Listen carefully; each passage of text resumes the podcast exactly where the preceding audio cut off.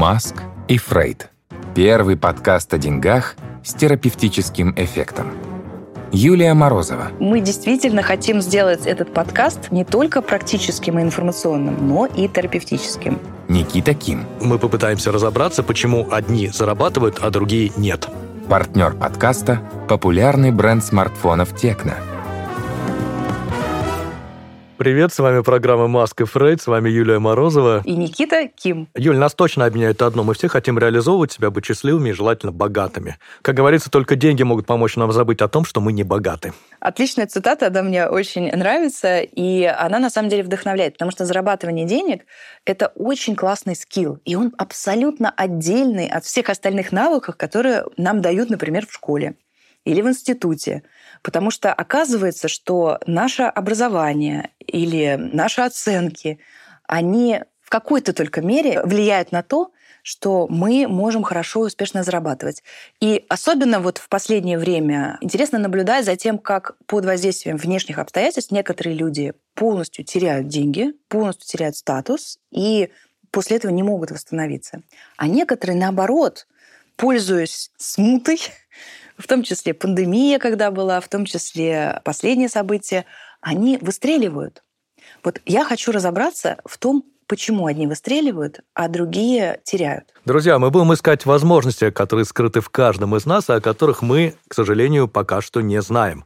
Юль, разные ситуации, разные люди, но я вижу одно. Те, кто был богатым, становятся богаче, те, кто был бедным, становятся еще беднее. Есть ли этому какое-то разумное, практичное объяснение? Ну смотри, Человек, у которого были изначально деньги, он привык к определенному уровню комфорта. Например, мои дети сейчас живут довольно комфортную жизнь материальную.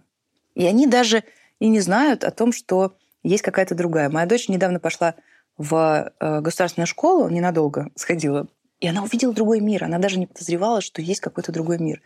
И так происходит и у всех людей. Мы думаем, что тот мир, в котором мы живем, вот он единственный. А их там очень много, этих миров и разных реальностей. Соответственно, люди, которые зарабатывают не очень много, и их семьи зарабатывали немного, им гораздо сложнее выбраться из этого и, соответственно, мышление изменить в сторону того, чтобы даже просто хотеть этих денег. А ты считаешь, что деньги — это про мышление? Не про скиллы, не про навыки? В первую очередь про мышление и навыки тоже. И навык зарабатывания денег — это отдельный навык, где мы видим действительно, знаешь, как дурацкий пример, наверное, приведу. Есть хрюшки, которые умеют искать трюфели. Вот люди. Они хорошо зарабатывают. Да, они отлично зарабатывают. Вот люди, которые настроены на деньги, и их взгляд пытается найти возможности не только реализовать свои таланты и способности, но и заработать на этом, это отдельный навык, это отдельное мышление — совершенно другой угол взгляда на это. Опять же, это все, конечно, во многом связано с нашими установками, сейчас принято об этом очень говорить, и нашими представлениями о том, что такое деньги, как я их могу заработать и что с ними делать. Например, ну вот я не знаю, в твоей семье что говорили про деньги? Как вот к ним относились? Ты знаешь, у меня была с этой точки зрения хорошая очень семья, там было совершенно правильное, разумное отношение к деньгам, но я прекрасно, мы все прекрасно знаем, что в Советском Союзе была другая парадигма. Богатство – зло. Да, Богатеи, скорее всего, омерзительные, неприятные люди. И к отчасти она, конечно, досталась и России. Все-таки предприниматель в России, это у него такой особый статус человека, который, с одной стороны, полезен и нужен. Все мы любим пить кофе по утрам, все мы любим покупать свежее мясо и отличные овощи и фрукты. Но кто бы вы полюбил этого предпринимателя? Потому что он вор и подлец. Да-да, и наживается на наших дефицитах и потребностях. Совершенно верно. Дмитрий Левицкий, бизнес-гедонист, ресторатор, расскажет нам о том, Юль, что ему помогает заработать зарабатывать деньги? Ну, в моем случае все достаточно просто. Я всю свою сознательную жизнь занимаюсь только тем, чем мне хочется заниматься. А хочется мне заниматься очень многими вещами. Я смотрю по сторонам, и из тех вещей, которые мне хочется заниматься, выбираю те, где я вижу деньги. То есть я деньги считаю и понимаю, где их можно заработать. И имея большое количество альтернатив, видов деятельности, видов бизнеса, которыми я готов заниматься проектами, которые я готов открывать. Я, конечно, выбираю те, где я вижу потенциал для заработка в первую очередь. Знаете, как говорят, чтобы быть богатым, нужно сначала начать мыслить как богатый. И это правда, это не вопрос трат каких-то денег, купи себе дорогую машину, пока не можешь себе позволить и так далее. Это вопрос, в принципе, обсуждения того уровня проблем и того уровня вопросов, которые обсуждают люди состоятельные. Да? То есть, если ты копошишься на уровне обсуждения каких-то мелочных э, деталей, мелких вопросов, мелких проектов, если ты сам обсуждаешь, там, не знаю, стоимость салфеток, и дальше твое мышление не поднимается, ты никогда туда не поднимешься. Да? Люди, которые в итоге зарабатывают, они изначально мыслят там категориями достаточно большими, там, где большие деньги.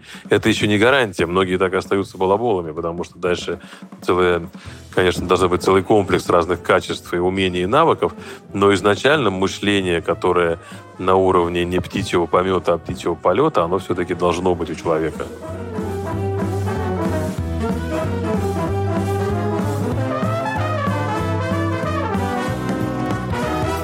Возвращаясь к тому, что деньги – это промышление, я вспоминаю примеры, которые широко известны, разных людей, которые выигрывали очень-очень много в лотерею, а затем очень-очень быстро все это теряли. И неважно, о какой количестве денег шла речь, это могли быть и десятки тысяч долларов, могли быть и миллионы долларов. Совершенно верно, потому что человек, который не умеет обращаться с деньгами, не умеет их приумножать и ну, скажем так, неуважительно к ним относится, как правило, он их тратит на удовлетворение своих потребностей. И если его потребности были в, там, например, алкоголе и еде, то он просто увеличивает количество алкоголя и еды, или, допустим, какие-то материальные вещи в виде красивых машинок, угу, потрясающих угу. Которая нам, яхт. ему есть... особенно не нужна, да? Потому что он фермер из штата Угайо. Зачем ему Феррари в Угайо? Ну, пример. Скакать по кукурузным полям? Да-да, это такие вот, знаешь, дефициты из детства, которые невозможно обуздать, и соблазны денег, которые даются в руки ребенку психологически ребенку. И поэтому для меня деньги это про психологическую взрослость. Вот если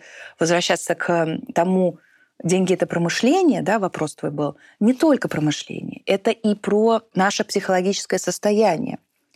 Я, конечно, считаю, что и навыки там должны быть, естественно.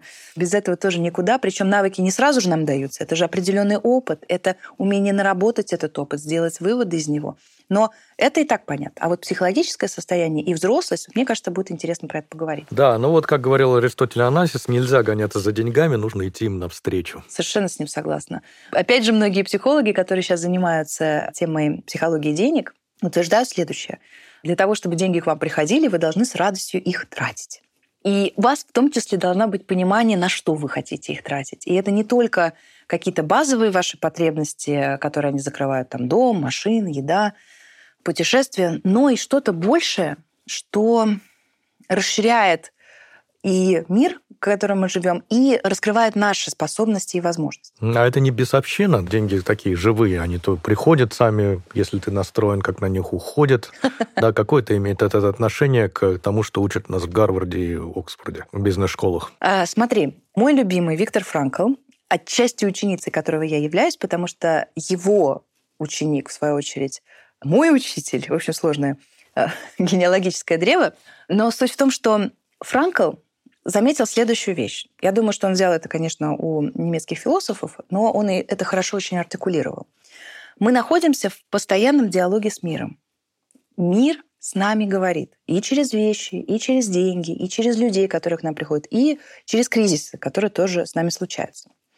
И если мы научимся слышать вопрос, который нам задает мир, то у нас будет шанс дать правильный ответ.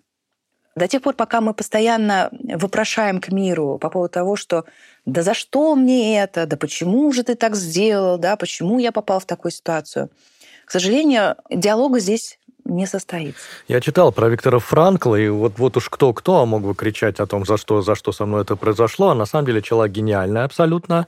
Он, э, странно, что к лику святых до сих пор не причислен, будучи в концентрационном лагере, он начал лечить людей которые, как они сами говорили, ночью плохо спали, а днем страдали.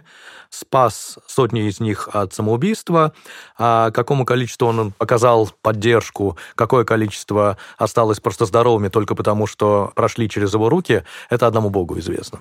Да, совершенно верно. И поэтому он как раз и создал такую теорию, логотерапия она называется, это терапия смыслом, которая очень сильно поддержала людей после Второй мировой войны и стала очень популярной. В дальнейшем они с Альфредом Лэнгли создали экзистенциальный анализ. Это очень популярный сейчас подход в психотерапии, который помогает жить жизнь с внутренним согласием. И вот то, что я заметила про деньги, деньги часто устойчиво появляются у тех людей, которые живут свою жизнь с внутренним согласием. Конечно, со мной можно поспорить и сказать, ну а как же вот те люди, которые зарабатывают деньги для того, чтобы потешить свое самолюбие, чтобы там завоевать женщин, чтобы вот там возвыситься. У меня такое чувство, что вот как раз эти люди, они потихонечку уходят в небытие. И те люди, которые заработали эти деньги, например, в 90-е, ну, в какие-то такие смутные времена, они сейчас в растерянности, потому что они теряют деньги, огромные деньги потеряли. И те способы, которые раньше работали, уже сейчас не так хорошо работают, а дальше вообще не будут работать. И возвращаясь к твоему вопросу, как это вот деньги не приходят? Что деньги? Это вот какие-то живые, одушевленные вещи? Нет, конечно, нет. Это возможности реализовывать то, что нам интересно, реализовывать себя. Юль, с каким запросом к тебе чаще всего приходят предприниматели? Ко мне приходят вообще в очень сильных кризисах.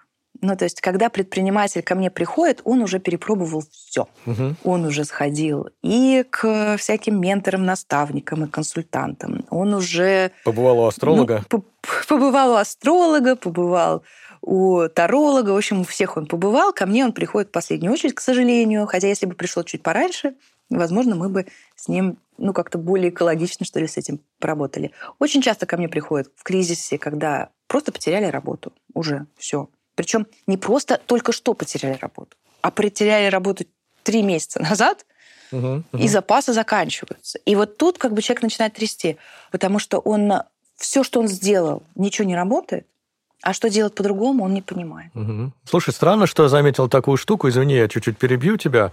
Я заметил, что сейчас последний год – это год, когда девочки тащат.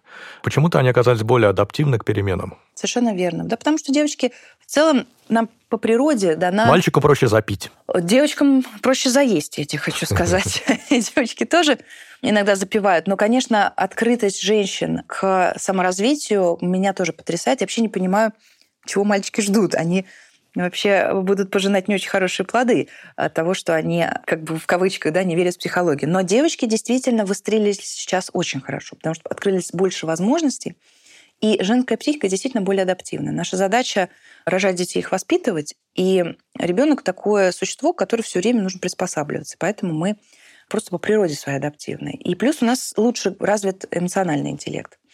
С логикой у мужчин лучше. Хотя некоторые женщины потрясающие, логичные. А мужчины в этом месте более консервативны. И это хорошо тоже, это тоже спасает. Это все правильные вещи. Но, конечно, переживать неудачу мужчине сложнее, чем женщине. Сложнее, потому что у женщины есть отношения, в которых она может реализовываться. Для нее это очень большая ценность. А для мужчин очень часто он оказывается и без карьеры, и без отношений близких и поддерживающих. Ну да, у мужиков есть такая проблема, и я, кстати, с ней сталкиваюсь, когда они не знают, о чем, собственно, делать в субботу и воскресенье. Зачем? Зачем эти дни придуманы? Потому что Совершенно верно. в эти дни нет работы, глупые люди, по крайней мере, отказываются работать в субботу и воскресенье, а ты сидишь и стучишь копытом. Хочется продолжать. Да, да, и таких, как ты, очень много, потому что это то, что тебе дает силы и смысл. Вот этот смысл как раз и наполняет. Это что-то, что чем тебе очень интересно заниматься, и то, в чем ты видишь большую ценность. Но если возвращаться к психическому нашему здоровью, за счет которого мы все-таки можем зарабатывать деньги. То есть, смотри, мне хочется именно поговорить о том, про что люди, может быть, не задумываются и не знают. Потому что про навыки, ну, понятно, надо идти приобретать профессию, там, приобретать опыт. Про то, что хорошо бы, чтобы ты был здоров, тоже понятно. Ну, а вот про психологические факторы не очень понятно. То есть как психология может помочь зарабатывать деньги? Непонятно. Тебе понятно? Вот как тебе кажется? Ну, мы все слышали про позитивный настрой. Про позитивный настрой, приветствие солнцу, медитация. Да, медитация. Еще методика благодарности. Да, абсолютно точно. Magic Morning. Трансерфит к реальности. Да, он самый. Все это тоже, наверное, работает в сочетаниях или даже не наверное. Все это работает. Но вот в экзистенциальном анализе, адептом которого я являюсь, есть по-австрийски выстроенная четкая логическая система того, что может помочь человеку стать взрослым. Равно зарабатывать деньги. Потому что деньги нам нужны для того, чтобы жить хорошо, качество нам жизни э, увеличивается иметь возможности, с количеством да, денег. Иметь возможности, да. И в том числе иметь возможность себя реализовывать. Потому что мы живем в этом мире, и у нас здесь должен происходить диалог, как я уже раньше сказала. Так вот, нам нужны четыре условия. В социальном анализе все идет через эти четыре условия, которые нам необходимы для хорошей жизни, экзистенциальной жизни, жизни с внутренним согласием, с ощущением, что я на своем месте, я делаю то, что мне соответствует. Это то, в чем я вижу смысл. Так вот, первое условие. Я могу быть здесь, я могу быть в этом мире. Я имею физические и интеллектуальные способности и возможности это делать. Давай я вкратце, наверное, расскажу все четыре, а потом мы с тобой примеры приведем прямо из бизнеса, как это все проявляется. Итак, еще разочек. Первое условие, при котором я могу жить хорошую жизнь, это то, что я вообще могу. Что мне не страшно быть в этом месте. Это место комфортно для меня. Это место мне подходит. Я могу здесь быть. Оно может быть не совсем комфортным, но я могу уже здесь быть. Например, человек, когда находится в какой-нибудь корпорации, и у него там очень жесткий начальник, постоянно его булит, постоянно дает очень огромное количество работы. И в какой-то момент человек начинает замечать, что он начинает очень много болеть и не хотеть встать с кровати. Mm. И он понимает, что я больше не могу ходить на эту работу. Не могу. У меня нет сил на это больше. У меня нет никаких ресурсов. Вот это не могу. Или мой любимый пример. Для того, чтобы мы могли, нам нужны условия, которые внешние, и возможности. Мой любимый пример состоит в том, что Например, у меня есть гитара, но я не умею играть на гитаре. Соответственно, я не могу играть на гитаре. Но я умею играть на пианино, но у меня нет пианино. И я тоже не могу. Вот тут должны быть сочетания вот этих факторов внешних и внутренних. И одновременно желательно, чтобы это было. Иногда ну, не получается у нас что-то сделать. И поэтому я не могу. Иногда у нас не хватает ресурсов, элементарно денег. Вот у тебя отличная идея, классный бизнес, а денег на него нет. Все, ты не можешь. И тогда ты ищешь это. Это первое условие. Могу. Запоминаем прям, знаете, могу. Что я могу в этом мире? Второе условие. Нравится. Угу. Очень важно, чтобы жизнь нам нравилась не вся. Это не важно, чтобы прям все-все нравилось. Но какие-то вещи нравились. Особенно в работе, особенно в бизнесе. То есть если я занимаюсь каким-то бизнесом, совершенно который мне не нравится, в котором мне нет ценности этого бизнеса, у меня отношения с этим бизнесом не очень, ну, конечно, там не очень будет много денег потому что там нет чувства. Уоррен Баффет рекомендовал покупать акции тех компаний, которые тебе симпатичны и в ценность которых ты видишь. Да, он рекомендовал не связываться с тем, что ты не знаешь, не чувствуешь, и главное то, что тебе безразлично. Совершенно верно. Там должна быть действительно вот это чувство, симпатия. Если этих чувств нет, человек обычно падает в депрессию. И в депрессии довольно сложно работать, потому что ты лишаешься навигации. Наша навигация — это чувство.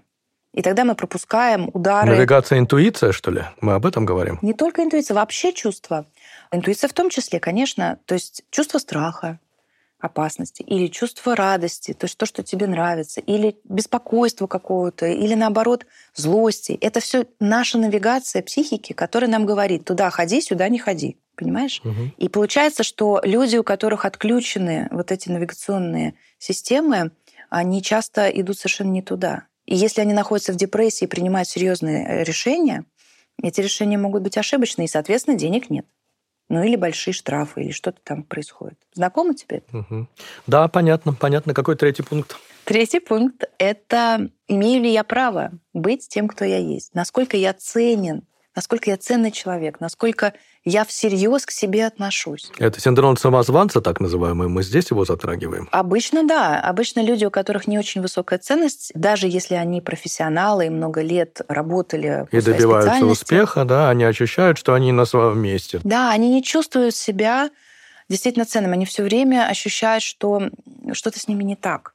Или они какие-то не такие, что нужно еще доработать, или нужно еще опыта больше приобрести. А сами, знаешь, люди, которые любят очень много учиться, вот это люди, у которых вот нету этой уверенности в себе и ощущения того, что я имею право уже практиковать. Конечно, они не просят ни зарплату, повышение, не рискуют ввязаться в какое-то новое, интересное для них дело. Потому что, ну а кто я? Что я за специалист? Я никто. Знакомо это? Да, я видел таких вечных студентов. Угу. Да, да, да. И они и учатся, и учатся. И учеба это на самом деле неплохо.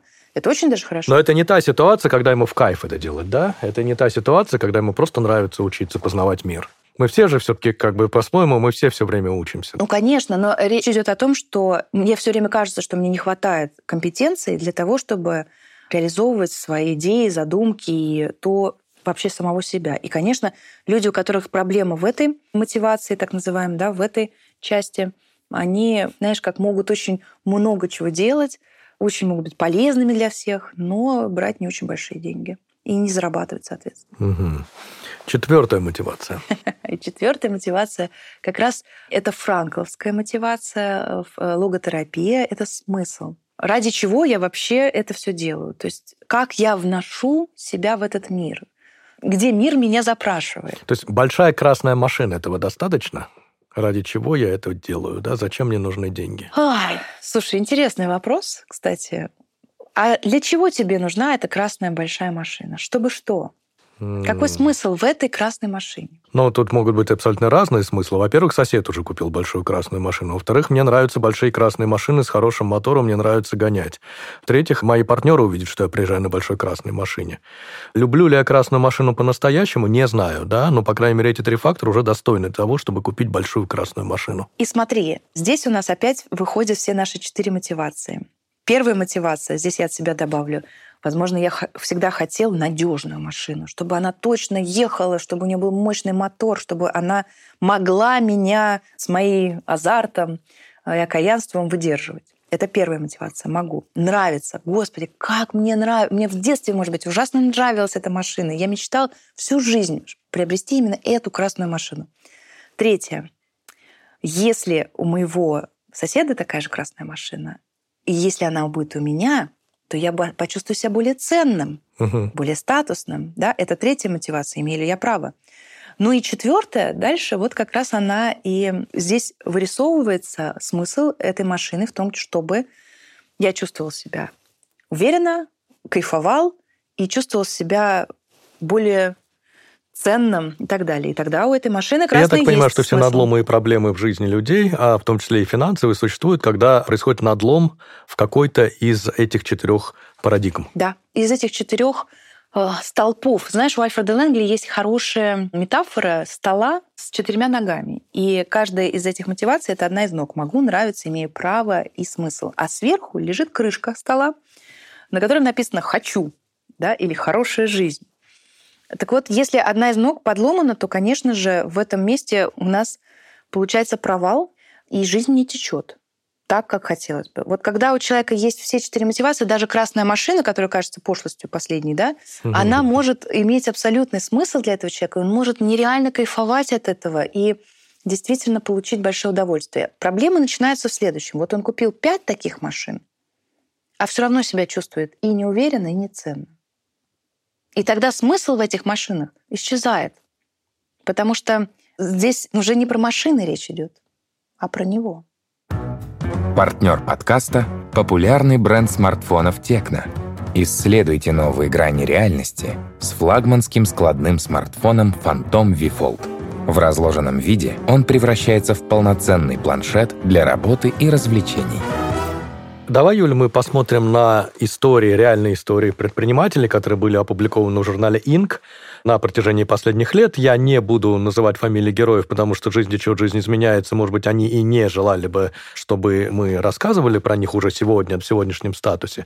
Тем не менее, все эти истории характеризуют одно высказывание – не помню, кто это сказал. Когда я стал генеральным директором, я начал спать как младенец.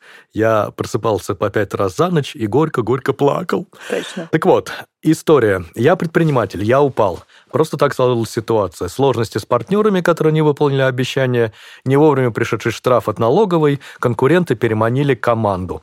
А тут еще события последние, продажи резко упали просто потому, что у людей стало меньше денег. Я потерян, просто не вижу смысла в том, чтобы жить дальше. Что мы рекомендуем этому человеку и как он влип в это? Мне очень нравится, как ты приводишь примеры. Это сразу самое-самое сложное, что может быть. Ну вот как раз э, эти люди ко мне на консультации приходят. Вот в этом сильном кризисе. Значит, у когда... тебя много опыта, тебе легко рассказать. Ну, что с этим делать? Что с этим делать? Ну, во-первых, изменить позицию с той, что так все сложилось, я не виноват. И речь вообще даже идет не про вину, а про то, какой был мой вклад в это во все мероприятие. Как так получилось, что я оказался в этой точке? Это всегда такой вопрос очень важный для того, чтобы понять и не обесценить опыт. тот опыт, который получился. Да-да. Потому что часто как раз именно мужчины, когда приходят ко мне с такими вопросами и запросами, они очень э, себя обвиняют, стыдятся или обвиняют других. Ну, то есть вот они находятся в режиме обороны. Я понимаю, почему они к тебе приходят в последний момент, потому что до этого неудобно, неловко и стыдно. Конечно, конечно. Даже тебе, постороннему человеку, которому они платят деньги. Особенно постороннему человеку, потому что вообще там есть такая присказка. Почему я должен рассказывать о своих проблемах как какому-то чужому человеку? Угу, То есть они не думают обычно, что основной терапевтический эффект это именно контакт с терапевтом и то принятие, безусловно, абсолютное принятие терапевтом любых косяков, любых странностей и шероховатостей э, своего клиента. И это как раз вылечивает, потому что обычно, как правило, эти люди приходят ко мне с таким бэкграундом, в котором им нельзя было не ошибаться, не быть слабыми, не быть уязвимыми, не быть слепыми, в конце концов, к той реальности, которая есть. Хорошо, как ты можешь одной фразой э, охарактеризовать вот всю ту историю, которую я рассказал только что? Угу. Что происходило с этим человеком? Одной фразой. Смотри, с этим человеком происходило, скорее всего, следующее, я предполагать могу. Он очень был, скорее всего, увлечен своим делом. Ему оно очень нравилось. У него э, вторая мотивация, как бы до того, как он попал в кризис, была в порядке. То есть это дело, которым он видел смысл, это дело, в которое он вкладывался очень сильно. Проблемы у него возникли на первой мотивации, где он не совсем верно соотнес свои возможности с теми реальными обстоятельствами, которые есть. То есть он не был состыкован с реальностью? Не совсем. Но вот видишь, как интересно. Мы часто хотим быть очень оптимистичными, и вот это то, что ты как-то сказал, что вот нужно позитивно мыслить. Вот опыт показывает, что важно мыслить с вероятностью того, что может приключиться и самое неприятное. Uh-huh, uh-huh. И когда мы чрезмерно оптимистичны, мы хотим верить в лучшее, вот как раз в этой точке у нас и случаются ошибки оценки себя и тех обстоятельств, которые у нас есть. Я думаю, что у этого человека было в первую очередь проблемы с первой мотивацией. То есть Он ты не веришь в то, что стоял. когда мы идем навстречу солнцу, то и солнце начинает светить тебе? Ну, понимаешь, когда ты идешь навстречу солнцу, оно начинает светить тебе. Но если ты идешь навстречу луне и думаешь, что это солнце, то тут ничего ничего не получится. Угу. Это ошибка восприятия, понимаешь? И опять же, если ты идешь навстречу солнцу в пустыне, без воды, тоже такое себе путешествие. Мы должны все время видеть, что я могу в этих обстоятельствах сделать. И что это вообще за обстоятельства? Я должен быть фактически внимательны к этому. Но если человек находится в истощении, в большом стрессе, как сейчас большинство из нас находится, э, когда у него есть нужда в виде того, что ему скорее-скорее нужно заработать эти деньги, он становится слеп. И вот это как раз восприятие у него нарушается. И возвращаемся к нашему франкловскому вопросу. Я всегда со своими клиентами, особенно с мужчинами, для них это очень такой, знаешь, терапевтический опыт э, становится прям буквально, это можно с первой сессии давать. Что мир тебе пытается сказать тем, что ты оказался в таком положении? Вот что мир тебе пытается сказать? Вот давай. Ну хорошо, давай я подумаю по поводу этого кейса. Сложности с партнером, который не выполнили обещания. Надо было подстилать салонку, подписывать договора и так Абсолютно. далее. Абсолютно. А конкуренты переманили команду. Не занимался каким-то командным духом, тимбилдингом, не предоставил им билеты подожди, фитнесу. Подожди, угу. можно я тебя сейчас... Вот это абсолютно типичная ситуация, которая у меня происходит на консультациях. Ага. Мужчины, клиенты, бизнесмены обычно начинают обвинять себя, что они что-то плохое сделали, угу. не так, не то, не досмотрели. Вот это ровно то, что ты сейчас говоришь. А я задаю другой вопрос. Что мир тебе пытается не сказать, а какой вопрос стоит перед тобой сейчас, вот сейчас, в эту секунду, когда ты попал в такую ситуацию. А где выход? Нигде выход. Какую, какую Какой задачу он, он перед тобой ставит? И, например, здесь может быть следующая задача.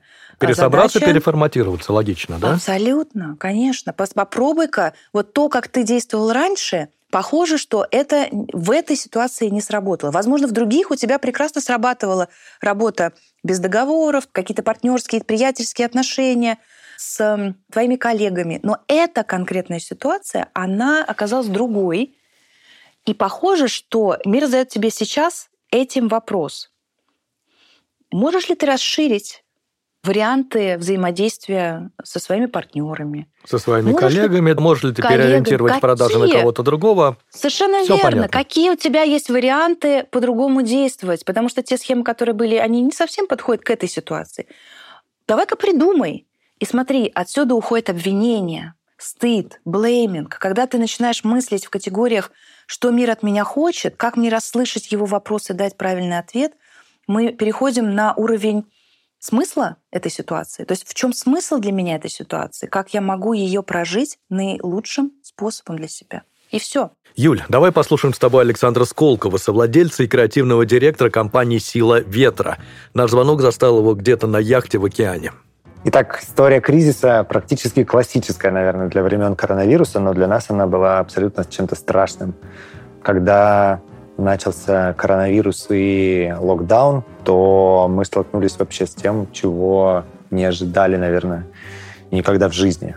Интересная схема в чем, что деньги, которые заплатила нам аудитория за поездки, мы их уже раздали чартерным компаниям, предоплатили лодки, которые где-то арендованы в разных странах, раздали там часть денег в качестве зарплат своим сотрудникам и оказались ну, просто в петле, которая звучит так, что мы вернуть деньги аудитории не можем, потому что мы их отдали в чартерные компании. Чартерные компании их нам вернуть не могут, потому что они уже там платят по своим кредитам за лодки, за стоянки, за обслуживание. То есть эти деньги где-то там растворились в их операционке. А зарплаты мы платить не можем, потому что остановился поток выручки. Поехать э, воспользоваться лодками, которые мы арендовали, тоже мы не можем, потому что закрыты все авиаперелеты, закрыто все, даже в ларек выйти невозможно. Ну, то есть это какой-то замкнутый круг, э, который просто приводит к феноменальным потерям. Мы оказались должны аудитории какие-то сумасшедшие деньги. И, слава богу, наша аудитория оказалась довольно лояльной к всем этим потерям и не стала требовать возвраты. Ну, мы возвращали деньги в качестве ваучеров или в качестве каких-то переносов. Но хочется сказать, что это привело нас, в общем-то, к переосмыслению какой-то деятельности. Кризис мы смогли пережить и благодаря команде, и благодаря там, каким-то собственным усилиям, и благодаря тому, что аудитория оказалась лояльной, отзывчивой и какой-то, не знаю, принимающей, за что ей огромное спасибо. А со временем мы переосмыслили подход, наверное, к, к нашему бизнесу. И для того, чтобы нести меньше подобных рисков, постарались все диверсифицировать. Теперь у нас больше путешествий внутри страны, больше выручки приходится на спорт и базы, больше каких-то источников э, выручки и прибыли, которые могут друг друга дублировать или подстраховывать в случае каких-то таких проблем. Поэтому хочется сказать, что опыт очень стрёмный, но абсолютно позитивно сказался на нашей деятельности, потому что мы поняли, как с ним сталкиваться и поняли слабые места своего бизнеса. Давай-ка затронем еще один кейс, достаточно громкий кейс, о котором, конечно же, все знают. Это последние дела блогеров. Блогеров, которые получают да. огромные штрафы от налоговой, кто-то из них даже оказывается за решеткой. Мы даже знаем фамилию Блиновская, все ее знают. Какую ошибку она совершила? На твой взгляд? Я думаю, что она была не очень э, в контакте тоже с реальностью, которая говорила ей следующее. Елена, ты живешь в стране, в которой так себя вести не очень хорошо. Не высовывайся. Но как она может не высовываться, если в этом ее бизнес? Быть громкой, быть э, на виду и показывать всем, какая она крутая. Мне кажется, что э, в этом было очень много позерства. И не было какой-то искренности, что ли. И с моей точки зрения это было про... Я сейчас всем покажу, какая я крутая именно. Но когда мы крутые, нам не нужно никого показывать это. И так демонстрировать это нарочито.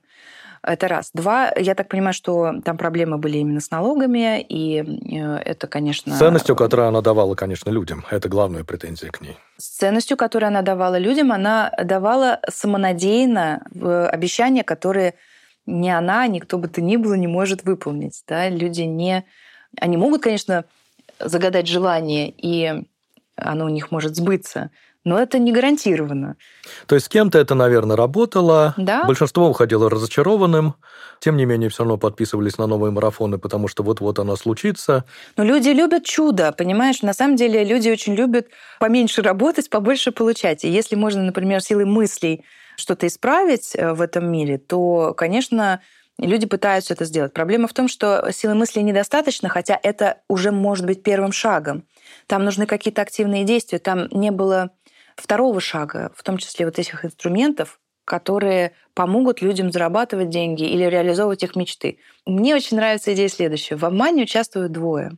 И один обманывает, другой обманывается. И похоже, что у нашего общества огромный запрос сейчас на, на то, чтобы быть вот эту магию, да? Угу. чтобы быть обманутыми, потому что очень хочется чуда. И э, не, не было бы Лены Блиновской, была бы какая-нибудь другая, ты понимаешь? И для меня это просто как феномен того, что в обществе происходит. Угу. Давай к следующей истории. Я вкалываю как проклятый всю жизнь. Связи между тем, сколько я работаю и сколько зарабатываю, нет. Я выгорел, сил ни на что нет, теоретически не хочется не то что биться, с постели вставать. Угу. Ну, это классический тоже вариант э, выгорания, когда человек приложил столько усилий и получил очень мало выхлопа. Угу. И не только, кстати говоря, часто бывает это не только финансовый выхлоп, иногда бывает и просто признание. Когда человек, например, впрягается в какой-нибудь стартап, он, конечно, о финансовых выгодах думает, но, как правило, вот ребята, которые объединяются, их зажигает идея. Угу. А потом оказывается, что эта идея в никуда. Угу. И вот здесь как раз и появляется выгорание. И здесь у нас э, задействована вторая нога, это больше уже не нравится, я не вижу в этом смысла. Ну, то есть мне уже это не нравится все. И четвертая нога, я больше не вижу в этом смысла. И что мы делаем в этом случае?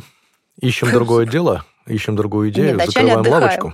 Вначале отдыхаем. Ну, просто вот, радикально, помнишь, радикальное прощение? Вот здесь я говорю, радикальный отдых, прежде всего физический. Э, отключаемся. И ты знаешь, у меня, вот у меня был как раз один кейс, когда пришел мужчина в абсолютном выгорании. То есть он настолько... И у него там тревога била его, и он... И он говорит, ну я же должен это доделать, я должен, я, но я не могу, я уже просто меня от всего тошнит, я не могу запоминать информацию, я читать не могу. Представляешь, Мгм, читать не могу, потому что не могу усваивать какой-то осмысленный текст. И потребовалось достаточно много времени, чтобы убедить его вот просто все отложить, вот сказать всем, позвонить и сказать, ребят, мне нужно сейчас месяц тишины. Он это сделал. Он поехал на месяц, просто вот там без телефона, без ничего. Но он предупредил. Это вот, в общем-то, это не то, чтобы он пропал. И дальше он вернулся совершенно с другой головой, с, новыми идеями. И Вы, вы, вы- вытащил себя вытащил. за волосы, да? Да, да, да. Он не себя только, Мгм. он совершенно ну, он другой приехал. И в выгорании он нашел новые смыслы. Он соединился немножко да, со своим телом и с тем, что ему нравится. Он там, ну, потому что мы с ним продолжали работать, и я прямо заставляла его, чтобы он делал то, что ему нравится. Потому что он вообще потерял чувствительность к этому. Он не понимал, он хочет чай или кофе. Он хочет зеленый чай или, Мгм. или, или фруктовый. Мгм. чай. Просто он, он говорит, мне все равно, мне все равно. Скажи, пожалуйста, как ты понимаешь, у многих людей, которые оказались в такой кризисной ситуации, нет возможности поехать на месяц на Бали. Что ты им порекомендуешь? Прогулки, йоги, медитация? Ой, это очень сложно сделать. Я работала как-то с родителями детей с особенностями развития, и вот уж более выгоревших людей я вообще не видела. А у них вообще никаких нет возможностей ни, ни- ни- ни в какие болеть, и тем более ехать. А у бизнесменов тоже, у них есть тоже Ну, гиперответственность. конечно, пули свистят у виска каждый день, ты не можешь повернуться к ним спиной Не и можешь, уйти, да. И ты, Мгм. и ты э, как будто внутри себе говоришь, я не могу этого сделать, я не имею права даже, не не могу, не имею права это сделать. И тогда мы, конечно, все равно ищем возможности, как, например, там, можно не на Бали поехать, можно хотя бы на выходные куда-то поехать, можно найти людей, которые бы сняли какую-то часть э, обязанностей. Вот эта тема делегирования – это самая большая тема у людей, которые себя перегружают, потому что им кажется, что они должны все Без все контролировать. рухнет. Мгм. Без них все рухнет, мир накренится, все сделают все плохо. И тогда это речь про тревогу. Мы работаем всегда в этом месте с тревогой, что все упадет без меня и контролем, что я должен все контролировать. Да нет, не должен. И экспериментируем и смотрим, что мы можем сделать и какие будут последствия. И тоже вот эту вот реалистичность э, картины себя и мира корректируем. Окей, третья история, наверное, короткая, довольно с коротким ответом, потому что, мне кажется, я его сам понимаю. А, я джуниор в Эрнст Янге, вкалываю с утра до ночи уже два года. Я всегда добивался успеха, был отличником в школе, был отличником в институте, а вот здесь не складывается. Как был джуниором, так и джуниорю. Будущее видится мрачным. Наверное, я неудачник. Ну и, кстати, как ты это понимаешь? Вот чтобы ты... Попробуй встать в мои ботинки и попробуй вот именно из этих четырех... Не, ну, тут, мне кажется, чувак переоценивает э, свои возможности за два года стать генеральным директором Эрнст Янг. Это тяжеловато, да? То есть э, сначала ты должен подавать кофе, потом перебирать бумажки, потом составлять бумажки, а потом ты только подрастешь. А в какой вот из мотивации... Это же него... корпорация. Да-да.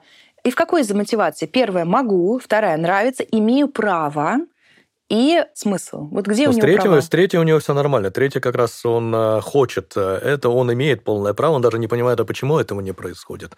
А вот с первой историей под названием «могу», ну да, пока не можешь, да.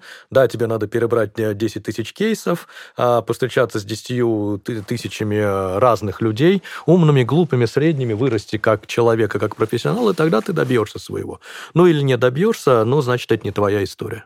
Да, но третье э, здесь тоже, к сожалению, проблематично, потому что он нереалистично себя оценивает. То есть его эго настолько высоко, да, то есть он, его ценность зависит от того, на какой должности он находится. И если он находится не на высокой должности, то он не ценный. А не, это ну, как подожди, раз третья ну, история. Прости меня, пожалуйста, а что, у Илона Маска эго отсутствует?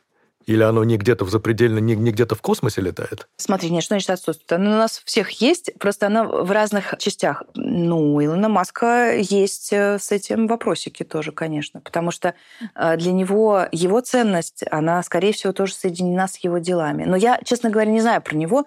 Я не знала, как он реагирует на потери.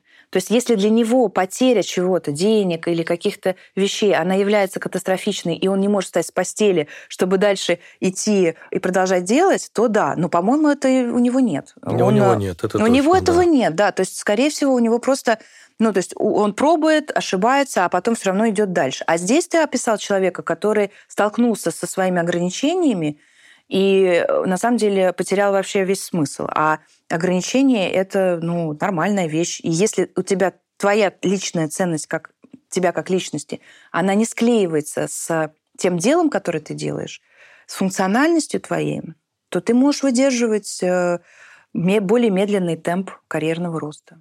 Так что тут первое, третье. Я генеральный директор и основной акционер компании. Мы делаем стартап в области высоких технологий. Знал, что инвестиционный проект, но не ожидал, что путь будет таким сложным. До серьезных инвестиций еще далеко, а у нас начался разлад в команде. Угу. Одни недовольны зарплатами, другие офисы, третьи моими решениями. И с инвесторами проблемы, они ожидали большей скорости возврата инвестиций. Ой, ты знаешь, э, я недавно прочитала исследование, в котором говорилось, что люди постоянно ожидают чего-то, потому что наш мозг так устроен. Мы все время должны что-то ждать. Мы все время как будто бы живем немножко в будущем. То есть если я, например, полезу в карман, то вот ты о чем подумаешь? Что я делаю? Ты ко мне полезешь в карман? Нет, Или ко мне, к себе. Вот я залез, засунула руку в карман, и вот, вот как ты думаешь, что я оттуда вытащу? Платок, сигареты, что, не знаю. Да, платок, сигареты, телефон и так телефон, далее. То есть вряд ли пистолет, вряд ли там, не знаю, ручку. А если бы мы были на, на Диком Западе, то если бы я полезла в карман, то ты бы Напрягся и подумал, что ты вытащишь что кольт. Я... Кольт, совершенно mm. верно. Мы все время живем немножко в будущем. Нам очень важно что-то предсказывать. Более того, у человека э, мозг так устроен, что мы ищем все время паттерны. И когда мы видим, например, рост компании, он идет вверх. И он хорошо идет вверх. И мы, соответственно, ожидаем, что он дальше продолжит идти вверх. Но вдруг какой-то небольшой спад. И акции этой компании падают катастрофически, несоразмерно с тем, какой это спад. Потому что люди ожидают, что будет все классно, хорошо, и очень сильно расстраиваются, чрезмерно расстраиваются на какую-то ситуацию, которая не была запланирована. И, конечно, это я сейчас рассказала в связи с тем, что инвесторы и сам вот этот человек, они попались в эту ловушку, ловушку нашего восприятия и ожиданий. И он, возможно, просто не знал об этом. И это тоже первая мотивация. А после того, как случилась вот эта вот нереалистичная оценка и незнание того, что вот так мозг работает, поехали отношения. Это вторая мотивация, это ценности. И человек не не было возможности, возможности, силы или умений выстроить эти отношения так, чтобы люди чувствовали себя комфортно и безопасно. Вот. Ну, а дальше, соответственно, с ценностью, с третьей мотивацией, что там у нас? Ну нет, по-моему, там нет особых сильных проблем. Возможно, просто было стыдно перед инвесторами, и это как раз третья мотивация. И четвертая мотивация — это смысл. Но если люди не потеряли смысл даже после этих перипетий и продолжают двигаться, то, ну, замечательно. А если потеряли, то, конечно, надо заново какие-то продукты, проекты и передоговариваться со всеми. Ну, вообще мы все сталкиваемся время от времени с проблемой сбоя навигатора, внутреннего навигатора, который да, позволяет да, нам при, принимать правильное решение. Когда ты собираешься поехать в Сочи, окажешься в Якутске, в условном Якутске, да, где тебе дискомфортно. Да, это правда. Потому что мы чаще всего переоцениваем себя. И, кстати говоря, еще и думаю, что мы справляемся лучше, чем другие. Это большинство людей.